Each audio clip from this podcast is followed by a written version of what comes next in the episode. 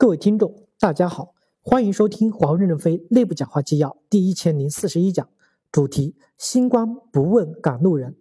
本文刊发于二零二零年六月十九日。接上文，市场要努力将公司的主力产品按场景化做到云服务质量和用户体验最优，让客户感受到价值。要逐渐从销售收入导向转向向加大利润的考核权重。各产品线、各地区部。不要盲目的争夺什么第一，我们要关注夯实生存与发展的基石。现在我们没有长期争夺第一的基础条件，要创造价值、合理利润，使公司健康成长。合成营是一种作战模式，商业模式转换的载体。突击队是一种组织生态，是造就三到五年后一大批有综合能力的领袖。同时，我们也要把一些生产自救的类的产品做大，增加利润，给公司提供保障。也为保存员工留下实力做好储备。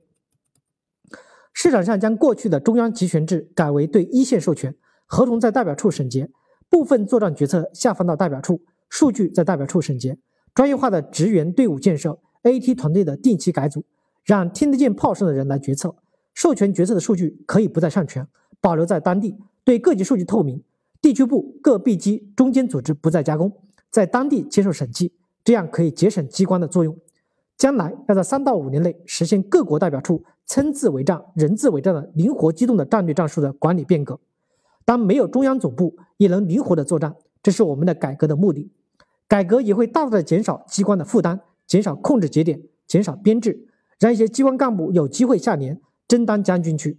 同时，也会加快公司的运行速度，提升效率，降低管理成本，增强竞争力。我们在这个低潮的时代，在推行管理的结构性改革管理上，要保障供应，为前线提供优质的服务；在服务支持上实现监管，要合并重叠的组织，在合理优化的前提下，减少机关的横向跨度，减少机关的层级。发文要严格思考，按重要性级别分别由一级部门批准，二级部门批准。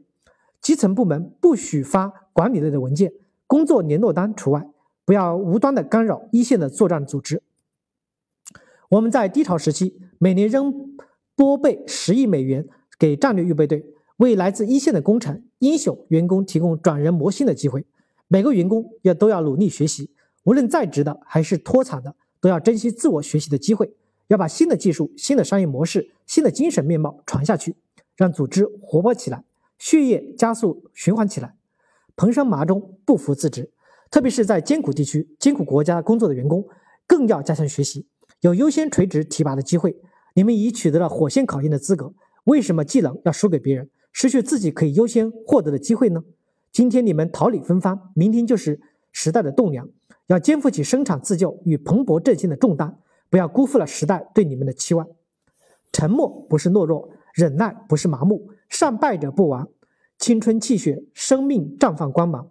我们正处在一个伟大的时代，同时又遭遇百年闻所未闻的风暴打击。